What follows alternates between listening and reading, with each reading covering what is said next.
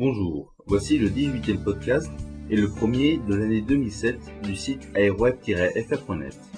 Nous allons revoir l'ensemble de l'actualité aéronautique depuis le nouvel an.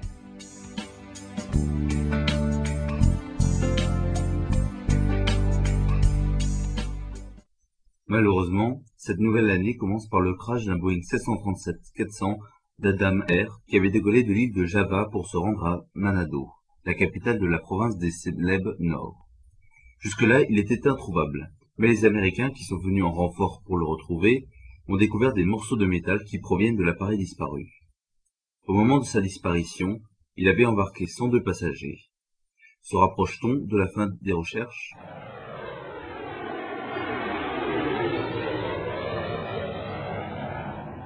Continuons avec l'actualité des constructeurs. À noter qu'aucune commande pour l'instant n'a été signée cette année par l'ensemble des constructeurs. Commençons comme d'habitude avec Airbus, qui a officialisé une commande passée par le groupe d'investissement américain Pegasus Aviation pour 2 A350 XWB et 6 A330 200. C'est la première fois qu'un groupe ou compagnie importante américaine passe une commande d'A350. C'est d'ailleurs la première depuis le lancement de son programme en novembre dernier.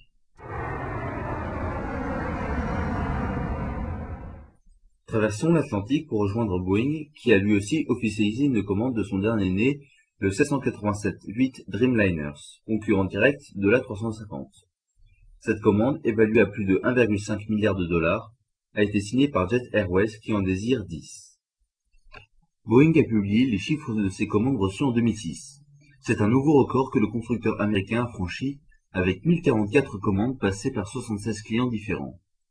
Ce sont bien sûr les appareils moyens courriers qui représentent le plus gros des ventes avec 729 Boeing 737 vendus, ainsi que la plus forte augmentation. L'année dernière, Boeing n'en avait vendu que, entre guillemets, 569. Du côté des longs courriers, Boeing a reçu 157 commandes pour son 787, 76 pour son 777, 10 pour le Boeing 767 et enfin 72 pour le Boeing 747, un chiffre jamais atteint depuis 1990 et qui est dû au récent lancement du nouveau 747-8. Le premier Boeing 737-700ER pour Extended Range est sorti de son usine d'assemblage à l'état de Washington.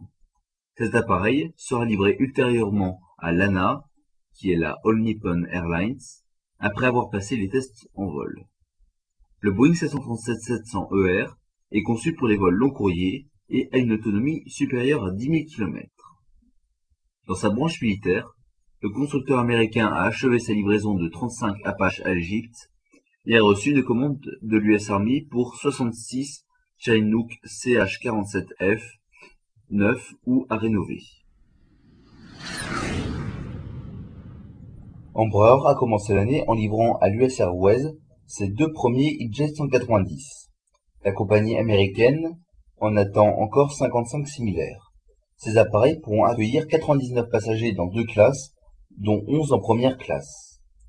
Les jets seront mis en service le 11 février pour les liaisons vers le nord-est des États-Unis à partir de Philadelphie.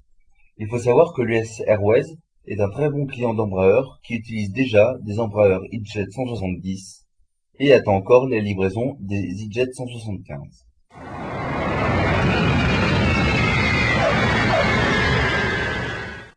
La Chine a dévoilé son nouveau chasseur 100% chinois, le Yan 10, un chasseur polyvalent, selon le constructeur, qui pourrait être construit en version mono ou biplace. La Chine espère pouvoir vite l'utiliser. Voilà, le premier podcast de l'année maintenant terminé. Merci de l'avoir suivi. Au nom de l'équipe d'AeroWeb, je vous souhaite une heureuse et bonne année 2007. Si vous voulez réagir au podcast, en discuter entre vous, ou voire même nous faire des commentaires ou suggestions dessus, n'hésitez pas à utiliser le forum du site aeroweb-fr.net.